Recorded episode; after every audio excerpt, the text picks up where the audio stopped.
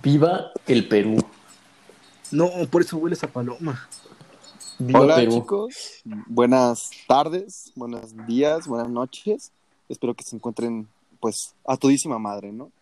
Eh, bienvenido a, bienvenidos a Lunes de Vanilla. Este, nuestro, mi nombre es Amilcar, su servidor. Aquí precomentando y aportando reflexiones, eh, Gerardo. Y aquí aportando la gran raza peruana, José Carlos. Perfecto. Muy bien. El tema de hoy, este, bueno, antes que nada, nunca les he preguntado, pero ¿cómo están chicos? ¿Cómo, cómo se encuentran hoy? Muy feliz. Pues yo ¿Por me qué? encuentro. a ver. ¿Por qué te Muy- encuentras feliz ahora? Porque hubo un Watergate del que la gente se enterará tarde o temprano. Un Watergate. ¿Qué es eso? Claro. ¿Qué, qué ¿Qué significa? es eso? ¿Qué es eso? Eso ha sonado mucho últimamente, ¿no? Documentos secretos que salen a la luz. Ah, su madre, lo de Anonymous. Algo así. A veces puede ser del gobierno quien lo saca a la luz, a veces puede ser eh, corporaciones privadas o personas aisladas, pero a fin de cuentas es un escándalo, ¿no? Hmm. El Watergate es un escándalo de Nixon en el que se, se descubrió que espiaba a, a sus contendientes políticos y antes de que sacaran a la luz el Watergate, que pues, es su escándalo, renunció a la presidencia de los Estados Unidos, ¿no? Tal vez luego hablemos de dónde surgió ese, ese término, pero pues ahorita generalmente les, les digo que de ahí proviene. Pues de Piensan ustedes. Creo que hasta sale en una parte de la película de Forrest Gump, ¿no? Cuando ocurre eso. Ujú. Ah, caray, yo no me di cuenta de eso. Cuando está en un, en un hotel, eh, pues hay como. Él, él ve que algunas personas están como, pues revisando, ¿no? En alguna oficina, ¿no? Y Forrest Gump, pues muy inocente, eh, llama, creo que a, no me acuerdo si a recepción, y dice, no, es que hay como, eh, hay, hay como mucho ruido, y pues quería ver que fueran a checar, ¿no? Sí. Ah, y fue Forrest Gump, que también conoció al presidente, ¿no? Pues conoció como a tres presidentes. un montón. Pero sí, por, por eso estoy un poco más feliz de lo habitual, Amilcar. ¿Tú cómo estás? No, yo, pues como ya he dicho, a todísima madre, la verdad. Estoy, o sea, tampoco súper feliz por todo lo que estamos viviendo, ¿no? Pero pues dentro de lo que cabe, feliz, contento, a gusto, aquí disfrutando de, de, de lo insufrible a veces, ¿no? ¿Tú cómo estás, Geras? Ni nos contaste, perdón. No, no te preocupes. Pues, sin embargo, sin duda me siento muy, muy bien, ¿eh? Sobre todo relajado, porque, bueno, creo que ya todos nosotros estamos acabando nuestros proyectos de este semestre. y Uf, creo claro. que ya, ya vamos a acabar este sufrimiento llamado clases en línea. Sí, un descanso merecidísimo. Merecido. Claro. Ajá. Aunque desafortunadamente Amilcar otra vez se va a ver las caras eh, con, con un examen. Desafortunadamente es el destino de Amilcar. Sí, fíjense que ese destino está medio feo. No sé si les pasaba que luego decían así de que las, las clases en línea, ¿no? De que, ah, es que está más fácil porque estás en tu casa comiendo, durmiendo y no, son, son pesadas, tienen lo suyo, las clases en línea. Sí, hasta son peores porque, por ejemplo, las horas en las que se supone que nosotros estamos descansando, que es como en la noche, o incluso hasta las 4 de la madrugada, pues en- a esas horas estamos trabajando. Sí, Es lo o, peor, lo horrible. o ese Hasta- tiempo libre eh, lo utilizamos ya en cosas nada productivas. Eh, que no digo que tienes que hacer algo a huevo, pero tal vez lo podías usar pues, hablando con tus amigos, ¿no? Saliendo con ellos un rato, distrayéndote de la escuela y ahora pues no hay mucho con lo que te puedes distraer. Hasta incluso grabando un podcast, ¿eh? Ah, sí, claro. Claro, claro, claro. Pura gente lela hace podcast. Por No, no es cierto, no es cierto. Y la gente más, más chida, más chingona, más, más empoderada, graba los podcasts. Y sobre todo los produce. Claro, sí, ante todo, ante todo. No, sí, y, grabar. y no muere por radiación de Salamanca. Para nada. Y- Ningún hámster. Cabrón. Pero bueno, vamos a lo, a lo verdaderamente importante, hijo de la verga.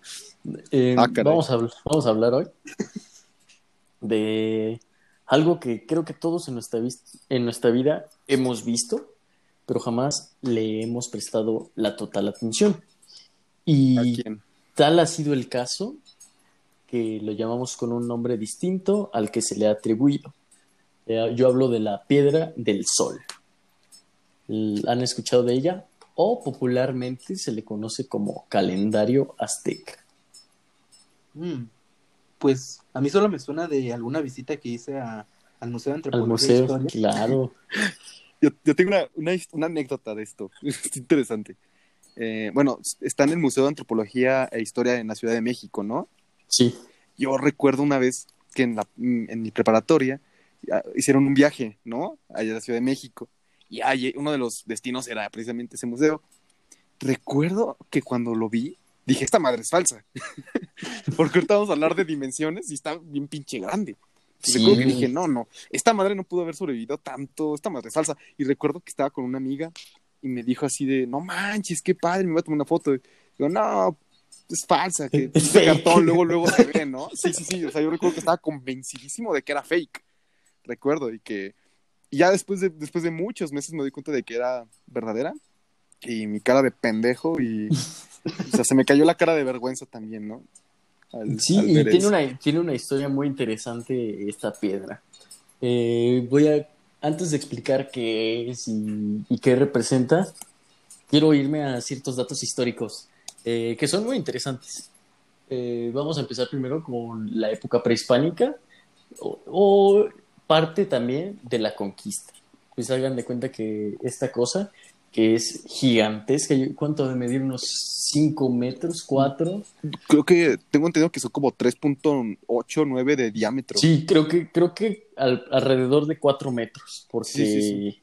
la Tlaltecutli mide 5. Sí, sí, sí. Mide, es el segundo monolito más grande de, de México. ¿Y el primero? El primero es, es el Tlaltecutli, que es la, la madre tierra, la representación de la tierra, la diosa de la tierra de los mexicas. Eh, esta sí tiene unas dimensiones aproximadamente de 5 metros. Eh, les voy a contar un dato curioso sobre la Tlaltecutli. Todas las que se han encontrado han sido rescatadas como bases para las casas, ¿no? Como cim- cimentación. Esta Oye. dios, ¿qué pasó? A ver, fuera nada, una cosa, o sea, a veces, a veces estoy bien pendejo y a veces me hago el pendejo, ¿no? Pero a ver, explícanos qué es el monolítico, qué es, qué es un, ¿Un disco monolito? monolítico. Ajá. Un monolito es una monolito, piedra. mira, estoy bien es- pendejo. un monolito es una sola piedra que ha sido tallada y que representa algo. Por ejemplo, los, los que están en la isla de Pascua, ¿cómo se llaman? Eh, ¿Huevos? No, el. No, el, que, el que aparecía en una noche en el museo. Sí, sí. Que es tontón, que eres chiclón. No sé de qué me estás hablando. Pero están- estoy perdido. Sí, pero, o, sea, creo que son ¿Sabes como- cuáles son ojeras? Sí, los que tienen como una cara gigante, ¿no? Sí, y- que son súper icónicos, Amilcar. ¿Has visto una noche en el museo? La neta no. Mm, bueno, digamos, eso que viste la piedra del sol es un monolito, o sea, está tallada en una sola piedra. Su origen, yo creo que de la piedra es volcánica, es una piedra volcánica que se talló. Eh, pero bueno, eh, regresando al dato curioso, hay monolitos y los monolitos que se han recuperado de la diosa de la tierra, muchos se encontraron en las bases de las casas pues ya coloniales. Pero, ¿por qué? O sea, a ustedes les podrá parecer que, pues nada más, ¿no? O sea, como los españoles ya no la quieren, pues la utilizan en sus construcciones. Sí, aparte está como raro porque es como si las tuvieran en su sótano para como base, ¿no? Cimiento, es como que es raro. ¿Por qué, Fora? pero tiene una historia detrás. Muchos sabemos que tras la colonización o la conquista se, se destruyeron varios templos, muchos de ellos el templo mayor, y en estos templos se encontraban imágenes de la diosa de la tierra, que se ponía boca abajo porque se supone que nacías de la tierra, los hombres nacen de la tierra, nacen del maíz, eso viene en el Popol Vuh, de la creación del mito del hombre, y cuando se mueren, se los traga la tierra y los vuelve a expulsar al, al mundo de los muertos al que pertenezcan.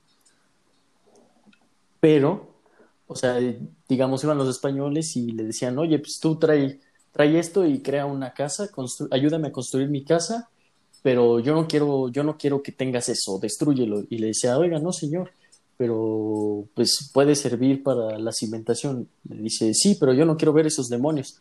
No se preocupe, señor, aquí se lo, se lo pongo boca abajo. Y pues es una resistencia espiritual a la conquista, se podría decir. ¿Cómo ven? Mm, pues, ¿sabes? Me llama la atención de que, por, o sea, de que hayan utilizado como ese tipo de cimientos, pero boca abajo, es como, ¿sabe? Es como hasta incluso alegórico de que, no sé, de, es tanto la censura que uno quiere tener de, de lo que uno quiere, que pues solo decide, por así decirlo, ponerlo detrás de o, debajo de. Y es como, no sé, me sorprende mucho que es como una, un, signo, un signo muy importante de resistencia y sobre todo como al colonialismo, colonialismo que podría decirse como una fuerza extranjera. ¿Tú qué piensas, Mika? No, yo estoy aquí esperando la historia de cómo continúa. La verdad, yo no sé nada, nada de la piedra del sol. Si acaso recuerdo fotos de presidentes y personas famosas al lado. Porfirio Díaz. Sí, exactamente. Porfirio Díaz, ajá, esa es como muy famosa. Me la enseñaron en la escuela y todo eso. Y que está muy, muy pesada. Y bueno, es que estoy diciendo como cosas bien banales, ¿no? No, pero, pues ayuda al desarrollo de la eh, historia. por ejemplo, aquí no sepa, pues está en, las monedas de México, porque, bueno. la moneda de 10. Mm, también en otras monedas. en las monedas chiquitas están los glifos que representan los días que duró cada sol. Exactamente. Y los años que duró cada sol. Pero más adelante iremos a revisar eso. Por lo mientras, ya dejando de lado a Tlaltecutli, la diosa de la tierra, eh, se encontró esta piedra eh, al lado de la sequía real, o sea, a un lado de Palacio Nacional. Eh, esto porque, como ya vimos, los españoles trataron de enterrar todo y la mandaron a aventar ahí y después la cubrieron. Yo creo que como hasta el siglo XVIII fue cuando, cuando la rescataron y la quitaron. Después la pusieron al, al lado de de la Catedral Metropolitana, allá en la Ciudad de México. Y ahí se estuvo un buen rato. Después, cuando fue la, la invasión norteamericana, pues sabemos que los gringos, pues, como no tienen patrimonio cultural y son un poco más estúpidos, eh, oh, la, usaron, la usaron de, bueno, los de esa época, de tiro al blanco, de tiro al blanco y le destruyeron la nariz. No, Tenía una nariz. Ah, sí, sí, sí. Claro, sí, está destruida. De hecho, se ve un poco desfigurada en todas las fotos. Ah, entonces es por eso. Sí, porque le dispararon. No inventes. No. Sí, o sea, algo totalmente fuera de lugar. Eh, pero bueno, ya que se le va a hacer. Después se hicieron sus trabajos de rescate, la llevaron a varios lugares y al final está en el Museo de, de Antropología e Historia. No, no, no, no en el museo. ¿Cómo se llama, Milker? Ya se, ya se me olvidó. El Museo de Antropología e Historia, ¿no? Sí, sí, sí. Sí, creo que sí. Bueno, bueno museo, museo Nacional de Antropología e Historia. Ajá. Sí, sí, sí. Y bueno, ahí ya está hasta, hasta nuestras épocas. Pero ¿por qué, ¿por qué es tan importante?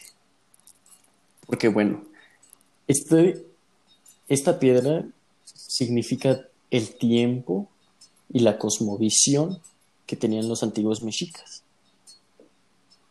recordemos que las culturas prehispánicas no tenían una concepción parecida al tiempo que nosotros tenemos. O sea, ellos tenían sus soles, empezaba un sol, terminaba, y después empezaba otro sol y terminaba.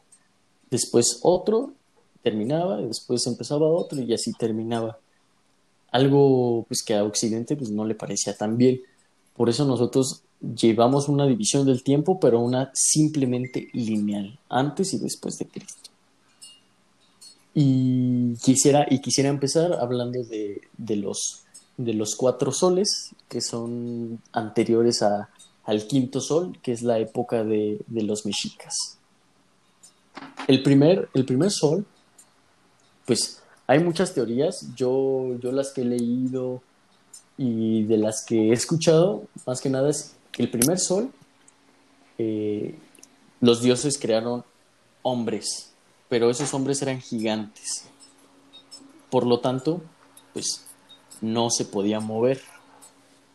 Y al no poderse mover, los dioses eh, los mandaron a matar. Y mandaron a jaguares en la noche y mataron a todos los gigantes. ¿Y por qué sale este cuento de los gigantes? Si revisamos incluso en, en la historia verdadera de la, de la, conquista de la Nueva España de Bernal Díaz del Castillo, podemos ver que incluso al rey de España le llevan huesos gigantes, huesos que son de mamuts y que en ese entonces y muchas culturas eh, no están exentas de, de, pensar que habitaban gigantes antes que ellos. Es, es como una coincidencia, ¿no? ¿Ustedes qué creen? Mm, no, no sé, o sea, ¿sabes? Eh, que sean gigantes como su forma de escribirlo. Eso me llama la atención, pero no sé. ¿Tú qué piensas, Mika? No, a mí me llama mucho la atención lo de los mamuts, porque creo que estoy un poco descarrilado, descarrilado en el tiempo. O sea, ¿sí coinciden los mamuts con todo esto fuera? Ah, es que tenemos que ver que ese, esos tiempos eh, circulares, al menos pienso yo, y así es, son ficticios. Oh. Son ficticios porque incluso las culturas más antiguas que, de las que conocemos son de 2000 antes de Cristo y pues dudo mucho que se hayan encontrado muchos mamuts en ese entonces, pero obviamente encontraban los restos eh, en el Valle de México y en el Valle de los Mamuts y pensaban que ellos eran los primeros habitantes de la Tierra que habían creado los dioses y que por ser tan grandes no se podían mover y por lo tanto mandaron a jaguares a matarlos. Y, muy, y con ese y con ese y con esa muerte de los gigantes termina el primer sol. Después el segundo sol, eh, pues habla, habla de un viento, un, un sol del viento. Se crean, se otros humanos pero estos humanos eran demasiados soberbios y no respetaban a los dioses, así que mandaron huracanes que mataron a todos los humanos. Después llegó otro sol, el tercer sol. Este sol eh, era el, el, sol de la lluvia, pero una lluvia del fuego. Eh, otra vez, pues los dioses no fueron respetados y les cayó una lluvia del fuego en la que solo sobrevivieron dos personas que poblaron otra vez la civilización. Al final llegó el último sol, el sol del agua, que creó una gran inundación y exterminó a toda la humanidad.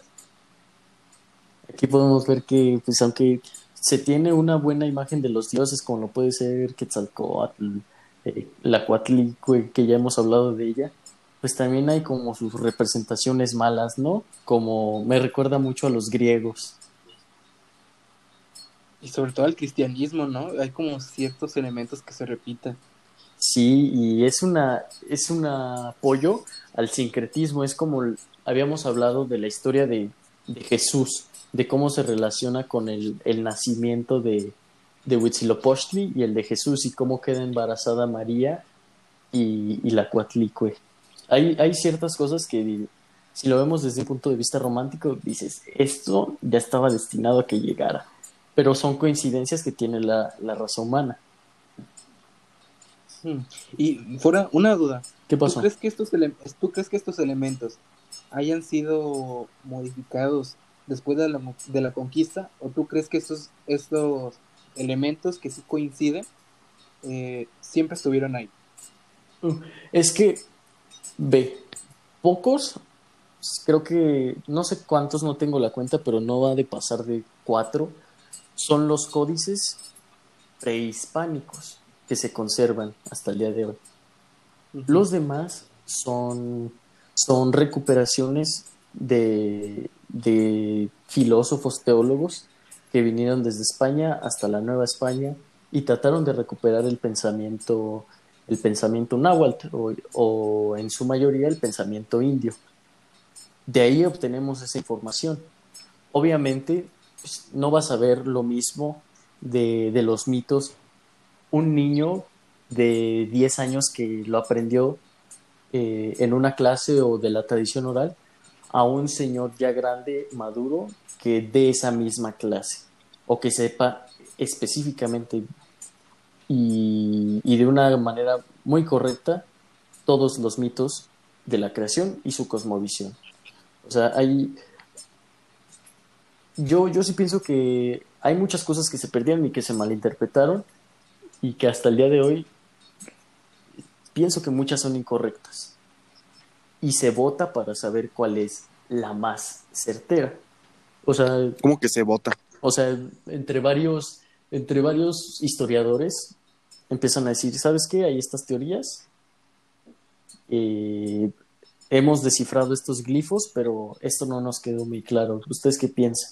No, pues esto tiene que ver con, con, tal cosmovisión, con tal Dios, así que lo más seguro es que sea esta, esta teoría. Y otros dicen, no, pero es que tienes que verlo desde otro punto de vista, el códice tal, dice tal y tal y tal y llegan a un arreglo para saber cuál es la interpretación más certera según ellos. Votan, por así decirlo, cuál es la verdad.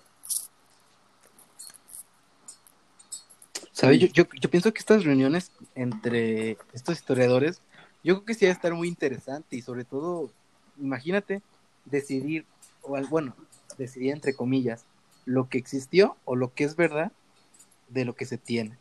Y eso, es, y eso pasó mucho tiempo, Geras. Pues Incluso en la educación se decidió qué historia se enseña y, qué, y cuál no. Pues imagínate tener este semejante facultad como para desterrar o, o, o, al menos, mm, bueno, reutilizar o al menos utilizar lo que de lo que se ve en nuestra historia, pues como tal, hasta incluso lo podemos ver en, en los presidentes, ¿no? De que qué historia se usa y qué historia no tanto. Es como para ver qué tanto se adecue con tu realidad y es, y incluso hay una frase muy, muy famosa y es de que eh, enséñame qué historia enseñas y te diré eh, qué es lo que buscas expresar y pues imagínense. Sí, qué piensan? Es, es una actividad muy que tiene mucha responsabilidad, ¿sabes? No, porque puede haber muchos intereses de por medio. Exactamente. Por ejemplo, sí. a mí me recuerda mucho la educación que se daba cuando recién la, la UNAM se, se, hizo autónoma, ¿no? Con respecto a la historia. Eh, muchos querían introducir como este cierto pensamiento indígena, pero de aquellos que sigue vivo, ¿no? O sea, las culturas Ajá. que todavía siguen vivas y siguiendo, preservando eh, su cosmovisión. Pero José Vasconcelos, esta es una historia de Miguel León Portilla, dice que un señor, un, un, museógrafo, un arqueólogo, no recuerdo su nombre, pero se apellida Gama, le dijo, oiga señor, es que necesitamos fondos para investigación de, de acá de las ruinas de Teotihuacán y también para preservar el patrimonio de los indígenas y para ayudarlos y que no se pierda su tradición. Y pues Vasconcelos le dijo, yo para sus, yo para sus indios no le doy nada, le doy lo que quiera para los muertos, para los, pero para los indios nada. y podemos ver cómo incluso se manipula la educación, ¿no? Con respecto a, a la historia. Sí, que hay en la decisión de unos pocos. Es una, es, es una falacia populum, ¿saben? O sea, lo que dice la mayoría se va a hacer. Y ni siquiera es como una mayoría total, es una mayoría cualificada. O sea, es una mayoría que se eligen ellos mismos. O sea, ellos mismos eligen la propia historia y no es como la, la opinión de todos. Es como muy interesante ese fenómeno no sé. Sí, sabes, este, imagínate, este fenómeno se, y ocurrió tanto que hasta, por ejemplo, tenemos obras como La visión de los vencidos, que sobre todo aportan un gran, una gran perspectiva para lo occidentalizado que, está, que estaban los métodos. Claro, y al final voy a hablar un poco de la visión de los vencidos, eh, pero prosigamos, ¿no? No me, no me adelanto. Eh, entonces se, se acaba la humanidad y, y se crea el hombre del maíz y, y los dioses dan su sangre para que, para que vivan, ¿no? Como el maíz no tiene, no tiene huesos, necesitan huesos para moverse. Se dice que Quetzalcoatl va al Mictlán, eh, negocia con Mictlantecutli para que le dé los huesos de, de los gigantes, se pelean, eh, se rompen los huesos cuando se pelean y, y se parten y se hacen chiquitos los huesos y se los lleva y se los lleva Quetzalcoatl. Así que ahí se ve como pues, nosotros somos también parte de esos huesos, pero medimos poquito menos que los, que los gigantes de aquellas épocas. Pero pues ahora no se podían mover. ¿Por qué? Porque no teníamos sangre. Y bueno, no tenían sangre el hombre de ese entonces. Y los dioses lo que hacen es dar su sangre. Y el hombre nace, el hombre que conocemos nace. Pero, ¿qué pasó? No existía una aurora, una luz que mantuviera con vida a esas personas. Así que los dioses se reunieron en Teotihuacán. ¿Recuerdan el, el nombre en español de Teotihuacán? Yo no. Mm, Te- Tehuacán. No, no, no, o sea, en español. Lo que significa Teotihuacán. Ah, ya. Ah, qué idiota. no, quién sabe. O sea, donde, donde Ah, se hacen ah, los pero- dioses. Sí, sí, sí, sí. Dios de- ciudad de los Ajá, dioses. sí, sí, sí. Eh, y pues ya se, se reúnen los dioses en, en Teotihuacán y crean una hoguera. En esta hoguera había dos personas que iban a ofrecer para que se hiciera, se hiciera el sol. Como no se decidían, pues eligieron a, a un señor que era muy rico, que era de, lo- de la nobleza de los dioses, que era el señor del caracol.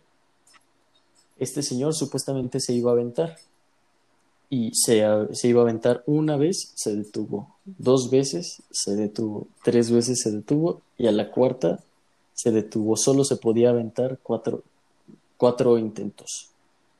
Eh, después otro señor que, que solo se le conoce como aquel que tenía las llagas y que emanaba pus de él, eh, dijo yo me aviento y se aventó y mientras se quemaba eh, al otro señor le dio envidia que alguien así se haya aventado y él no siendo alguien de la nobleza de los dioses y se aventó.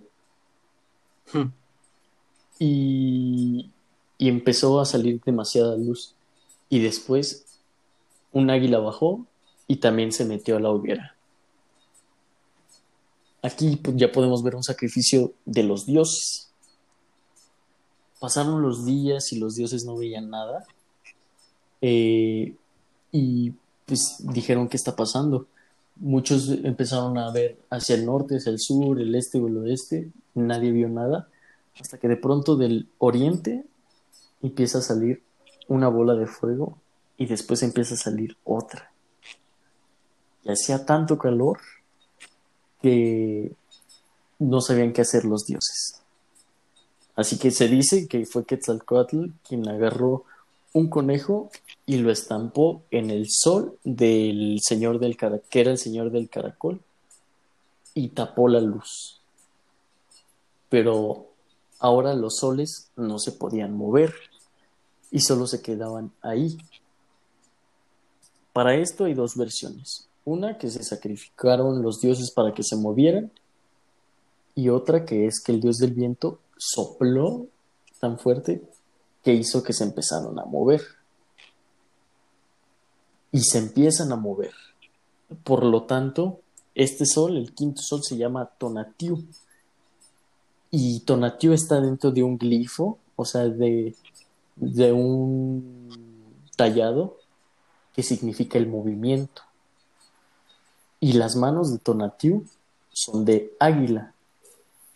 Y lo que tiene de boca es un cuchillo, un cuchillo de pedernal que se utilizaba para los sacrificios.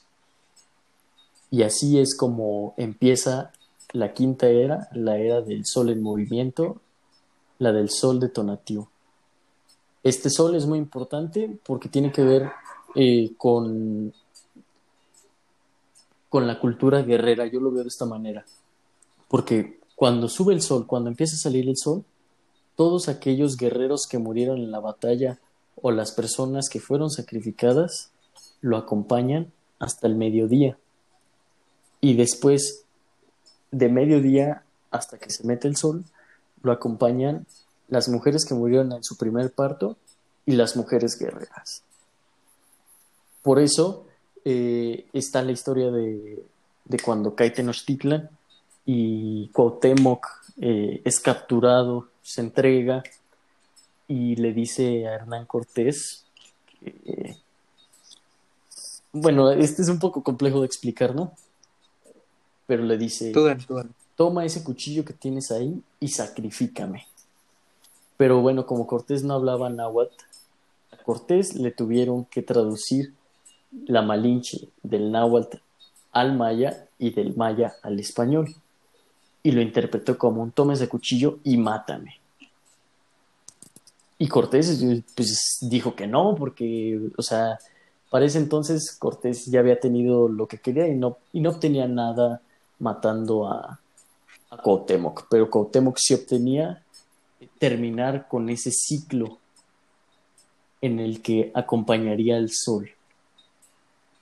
Y este ciclo del tiempo circular les ayuda a los indios a saber de dónde vienen y a dónde van. Y a no tenerle miedo a la muerte.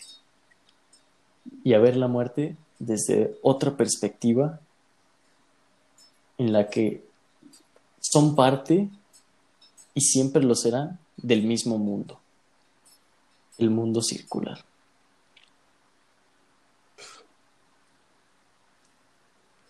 No manches, o sea, sabes, esto, hasta incluso podemos ver cómo eh, hay mucha influencia, pero sobre todo es el mismo tema de que al menos en México siempre ocurre, sobre el tema de la muerte y cómo es como, hasta incluso nos podemos poner este, filosóficos de que como la, la posibilidad más certera de todas. Claro. Pero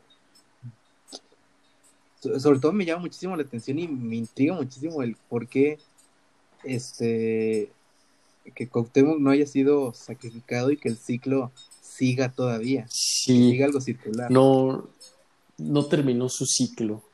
Y esa fue la caída como tal de, de, Tenochtitlan. Fue la conquista la conquista espiritual de Cuauhtémoc en la que no murió no murió en, en sus creencias, murió occidentalizada.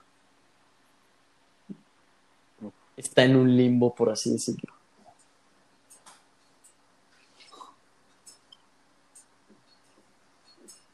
¿Tú qué piensas, Amilcar? Te veo muy callado. Estoy muy sorprendido, yo Sí, creo. estoy, sí, estoy con la boca abierta, así como me quedé de vergüenza hace rato, pero sí, est- estoy como analizando todo esto. Entonces, a ver, ahora tengo una, una, una pregunta. Entonces ya no hay otra, otra era. No, el quinto sol, el Otro quinto sol. es el último es la sol. llegada de. Es la llegada de No, no, no. Quetz- Quetzalcóatl eh, se supone, no sé en cuál era es, creo que es en la cuarta o en la tercera, en la que su hermano Tezcatlipoca, y ahí, y ahí te iba a hacer una, una, como, un- unos comentarios, Geras, de cómo existe también en, en las culturas prehispánicas personajes como Loki. Ahí te va. Ahí te va, Milcar. Te, te voy a responder esta pregunta y también le voy a hacer este comentario Geras. Pues son dos dioses que son hermanos, Quetzalcoatl y Tezcatlipoca. Uno es la serpiente emplumada que representa el conocimiento, que representa el viento, que vino a enseñarle a los hombres eh, la ciencia, el lenguaje. Quetzalcoatl representa eso. Y su hermano Tezcatlipoca es el espejo negro, el espejo humeante, aquel que es el dios de las mentiras. El, el, el dios, por así decirlo, ah, que tiene la traición, que, que sabe jugar con las personas. Un día, este, pues Quetzalcoatl se supone que era rey. Eh, muchos lo han interpretado como el rey de Tula, otra, otra cultura que creo que es de Hidalgo. Y pues Quetzalcoatl era muy querido por su pueblo y Tezcatlipoca pues no le gustaba demasiado esto. Así que un día Quetzalcoatl se puso a beber. ¿Por qué? Porque su hermano le engañó y le dijo, oye, ven, vamos a tomar, eh, no pasa nada, te doy pulque. Y Quetzalcoatl dijo, pues está bien, ¿sabes? No, no puede pasar nada malo si tomo una, una copa de, de pulque. Porque tenemos que recordar que Quetzalcoatl es como lo más kantiano, ¿no? El bien y, y el conocimiento puro. Entonces, emborrachan a, a Quetzalcoatl con demasiado pulque, se habla de que pues tiene relaciones con, con ciertas personas eh, y despierta el día siguiente y, y, le cuentan lo que hizo y Tezcatlipoca le, le cuenta todo lo que hizo y pues llorando y muy triste este, Quetzalcoatl toma una, toma una balsa y la llena de serpientes. Hay, hay dos teorías. Y se va. Se dice que por Veracruz. Y la otra es que, pues, en esa balsa se empieza, se empieza a quemar mientras él se va alejando. Y se dice que es del mismo lado de Veracruz. Por lo que muchas personas piensan que los mexicas confundieron a la llegada de, Hernán Cortés con la de Quetzalcoatl. Porque, o sea, sí es una coincidencia, y esto lo dice Eduardo Matos Moctezuma, que tal vez Moctezuma sí pensó que los primeros 10 minutos que podría ser Quetzalcoatl, pero al onceavo se dio cuenta que no, porque ya le habían informado que había ciertos avistamientos de, de gente eh, blanca rondando por las costas. Y eh, lo que te iba a decir, Geras, es como Tezcatlipoca se me hace una figura muy parecida a la de Loki.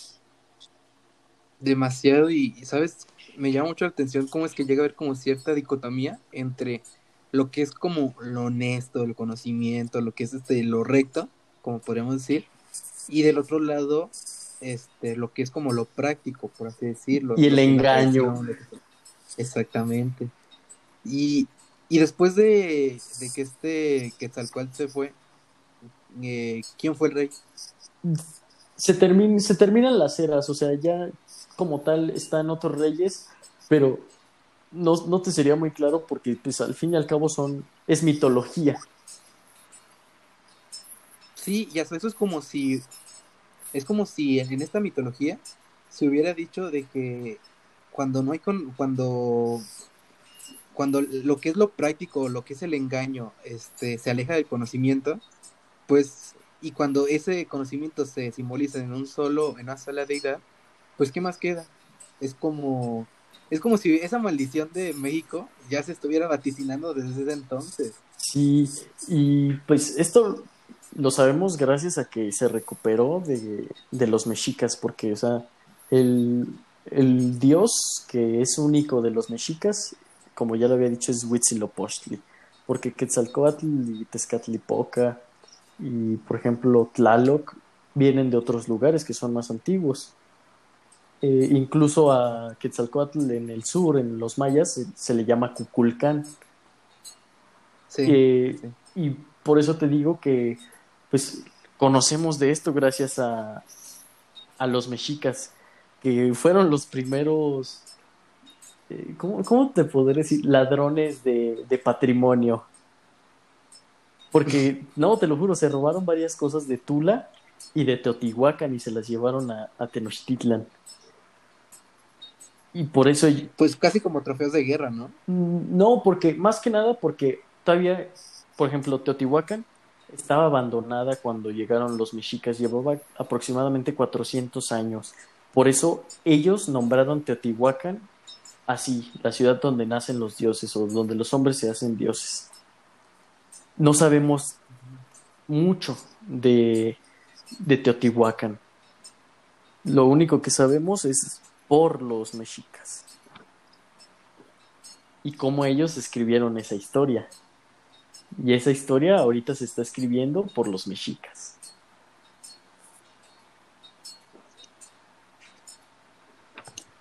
No, la verdad sí es este, no sé, me resulta muy interesante, pero no, Amícar, ¿tú qué piensas?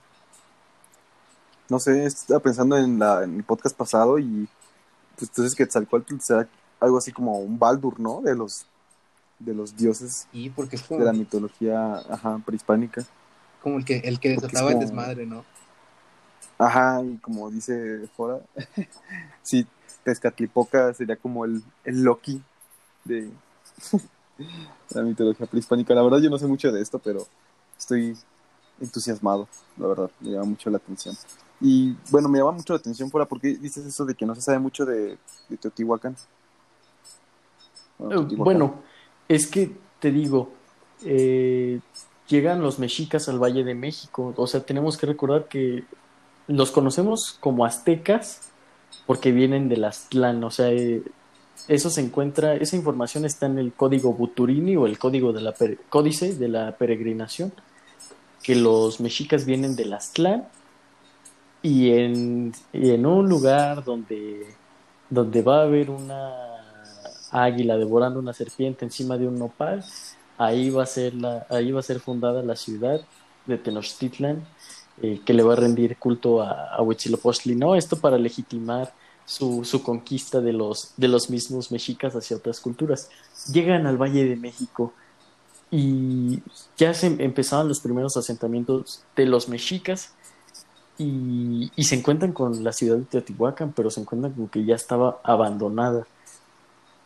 Y pues obviamente para buscarle una explicación de la ciudad, como vieron que era, por así decirlo, una metrópoli porque era muy grande, eh, se dice que también pudo haber sido un centro de comercio, eh, pues ellos crearon esa historia de los dioses, del nacimiento de los soles.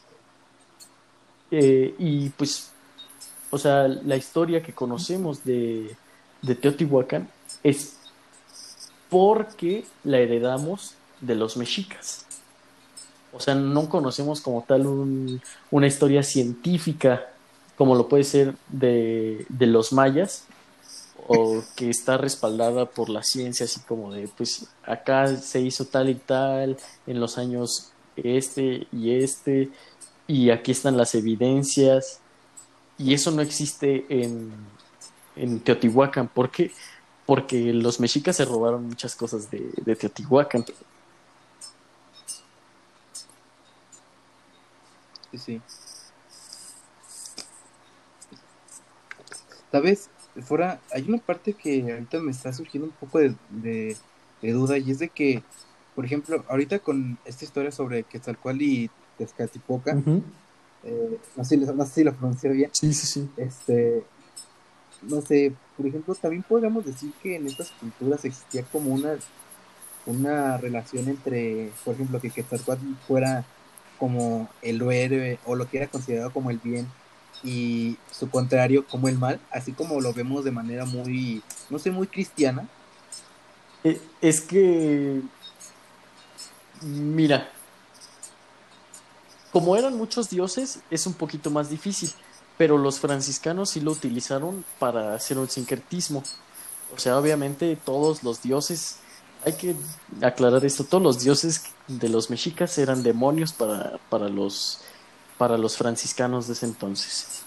Pero, por ejemplo, cuando hablan que Jesucristo dio su sangre y su cuerpo para que nosotros pudiéramos vivir y no viviéramos en el pecado, a los, a los mexicas les resulta similar, ¿no? O sea, como los dioses eh, dan su dan su sangre Y específicamente se dice que Quetzalcoatl se perforó las orejas, la lengua y el prepucio para dar su sangre a los hombres, para que vivieran. Entonces... Eso de la sangre... Ah, no, por favor, Geras. No, sí, de... ¿sabes? Eso de la sangre me recuerda mucho como el mito de Prometeo, ¿no? Sí, y, y cómo, o sea, ya lo habíamos hablado en el episodio de la Cuatlicue, de que traen el conocimiento. O sea, muy luciferino, por así decirlo. Sí. Pero, o sea, empezaron esto, y esto es interesante, cuando empezaron a hacer códices de recuperación, como lo estaban interpretando como Jesucristo Geras a, a Quetzalcoatl, lo empezaron a pintar blanco y barbado. Ok. Ah, entonces, oye, pues, es como si de, de ahí hubieran sacado la imagen que nosotros todos conocemos, ¿no?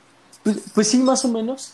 Y, pero, o sea, eso lo hicieron con toda la, la intención los franciscanos, de que se acercaran a Jesús Ah. por medio de Quetzalcoatl, y tanto les llegó Jesús a la cabeza que los códices de recuperación que, que hicieron, por ejemplo, Fray Bernardino de Sagún, pues aparece Quetzalcoatl, pues güero, o sea, rubio y con barbas.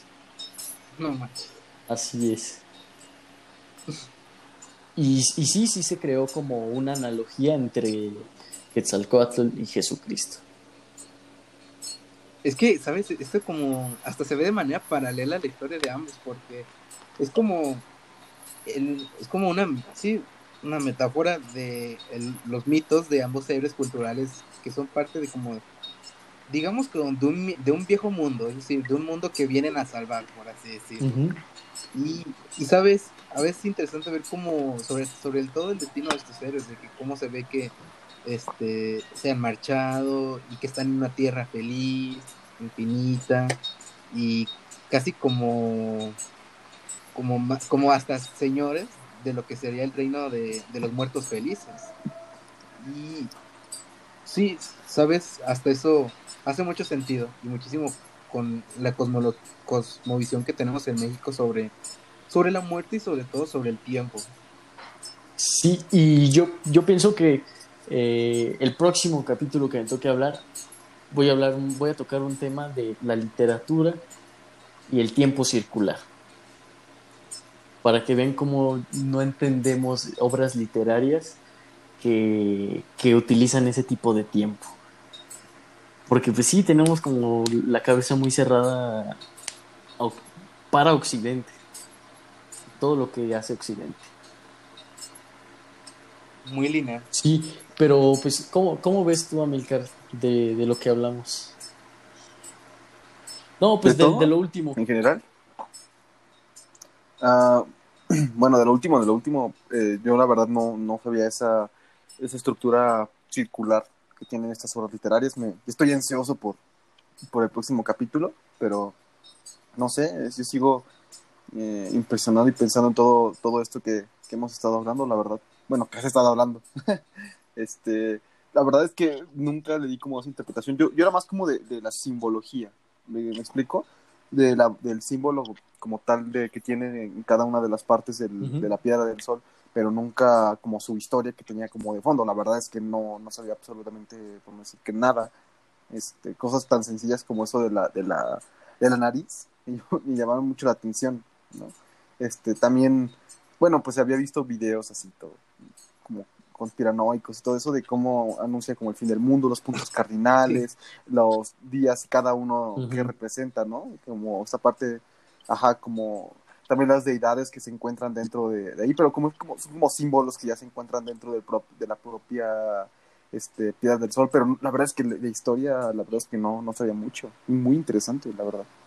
Sí, es, es una cultura que pues sabemos muy, muy poco y como te digo, las cosas que sabemos eh, pues pueden, pueden estar equivocadas y puede que lo que dije de, de la historia de cada sol sea algo totalmente distinto a lo que en realidad representaban, ¿sabes?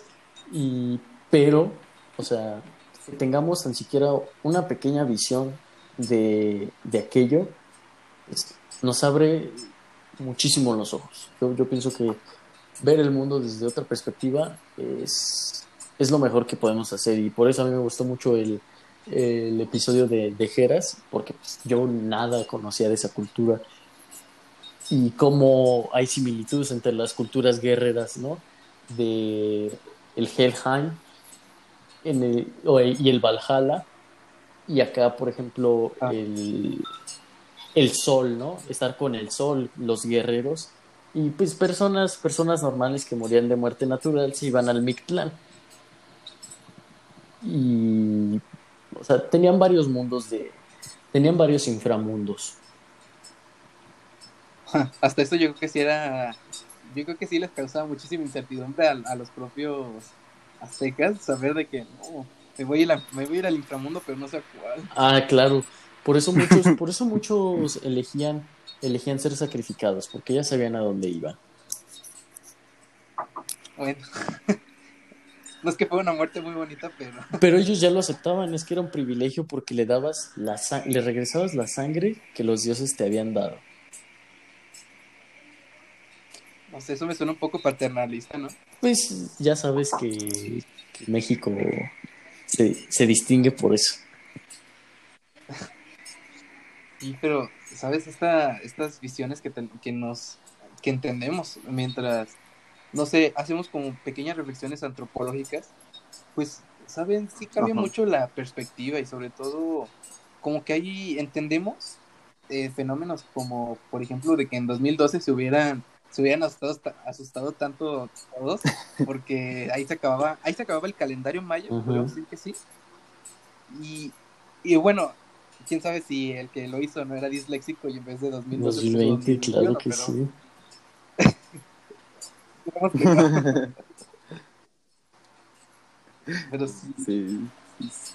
conocer estas culturas, sobre todo, no sé, es como uno, uno, uno al menos ve la historia, no tanto con la, con la perspectiva tan, tan biológica o de nuestra especie como podemos ver de que todos provenimos de una especie y fuimos evolucionando, o incluso también con, el, con un desarrollo tecnológico muy lineal, sino como una historia espiritual, o sea, pero es como un espíritu, un espíritu absoluto, pero entre todas las un, un espíritu mediante cual todas parece que todas estas mi- mitologías que son mismos elementos como podemos ahorita estar viendo de entre las, las culturas guerreras que era la nórdica que comentamos el, el, el episodio pasado y e- esta la, la, la azteca y sabes es como vemos un mismo espíritu un espíritu no sé, universal el cual, no sé, vemos,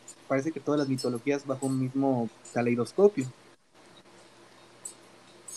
¿Ustedes qué piensan, chavos? Sí, y como, como raza humana tendemos a, a tener ciertas características similares. Tú lo dijiste, un espíritu absoluto. Y, y cómo se utilizan para, para las conquistas. No sé, yo creo que podemos rescatar muchas cosas de, del náhuatl, de los indígenas, de los indios, pues para entender mejor la, pues, por qué estamos viviendo de esta manera. Y para entender mejor nuestro origen, no, no como raza, sino como, como sociedad mexicana. Sí, es como casi el- hasta el tema de, de estos días, ¿no? De que cómo vemos de que hay como ciertas este, protestas por, eh, por una muerte que ocurrió por... No, no me acuerdo cómo, cómo está el asunto. Se, llam- se llamó... Ah, sí, Giovanni, el, se- ¿no? este. Giovanni, pero no me acuerdo su, su apellido. Sí, y vemos, vemos, como hasta como que tenemos como diversos ciclos en los que hay épocas en las que hay muchas protestas y hay otras en las que hay muchísima Sí, tranquilidad. como- pues como el mismo 68. Exactamente. Pero sí, Yo pienso que, o sea, el clasismo, el clasismo en México eh, se debe totalmente a... Bueno, no se los voy a decir, yo creo que mejor voy a terminar con la recomendación y voy a responder esa pregunta. Es con, con unos libros. Claro que sí, chavos. Eh, yo quiero Perfecto. darles de recomendación La visión de los vencidos, eh, que es el, la parte doceava del Códice Florentino, escrito por Fray Bernardino de Sagún, que fue quien recuperó todas esas eh, historias de, del México prehispánico, de, de personas que, que lo vivieron, aunque eran niños. Y una, una canción, una canción que está muy, muy cagada, se llama El laberinto de la soledad, de Botellita de Jerez, que habla obviamente del libro de Octavio Paz, El laberinto de la soledad. Que creo que ya lo he recomendado, no, no me acuerdo. Y pues, bueno, de mi parte, yo este recomendaría, bueno, son una serie de libros, pero a, este podcast se le adecua mucho el, el, volumen 1 de Las Máscaras de Dios de Joseph Campbell. Y bueno, para que se den una idea, este, el primer volumen es sobre mitología primitiva y pues muy recomendado. Sobre todo explica cómo hay como divers, los, los diversos elementos que han existido entre las mitologías, como por ejemplo el robo del fuego, el diluvio, el nacimiento de la Madre Virgen, el héroe que resucita en el mundo, entre que resucita o viene a los mundos de los muertos, y así. Como- y cómo se ve esto de manera muy, muy universal. Así. ¿Tú, amigas? No, pues yo vengo como niño a escuchar historias, ¿no? Entonces no venía como con algo preparado como tal, pero pues les recomiendo mucho checar la, la Ah, claro. de arqueología mexicana. Eh, Sí. ese está bien padre y de hecho, ah, de hecho lo poco que sé fue porque lo leí en un artículo de La Piedra del Sol hace tiempo de esa revista. Este, entonces les recomiendo. Supongo que ha de estar en internet ese ese eh, esa- ese, ese capítulo, ¿no? De la revista de La Tierra del Sol. Lo, se los recomiendo muchísimo. La verdad no recuerdo qué, qué número era, pero sí recuerdo que, que pues se los recomiendo, se los Sale. recomiendo mucho. Entonces chicos. yo creo que eso es todo, chavos. Muchas gracias. Y pues creo que nos vemos en Manila, ¿no? Nos vemos Claro, bien. Vanilla C de Perú. Desde Viva- Perú. viva Perú. Desde, desde el Perú. Vivan las palomas. Luego que luego hablamos de Perú. De los incas, ajá. Sale exactamente. Bye. Hasta luego. Bye.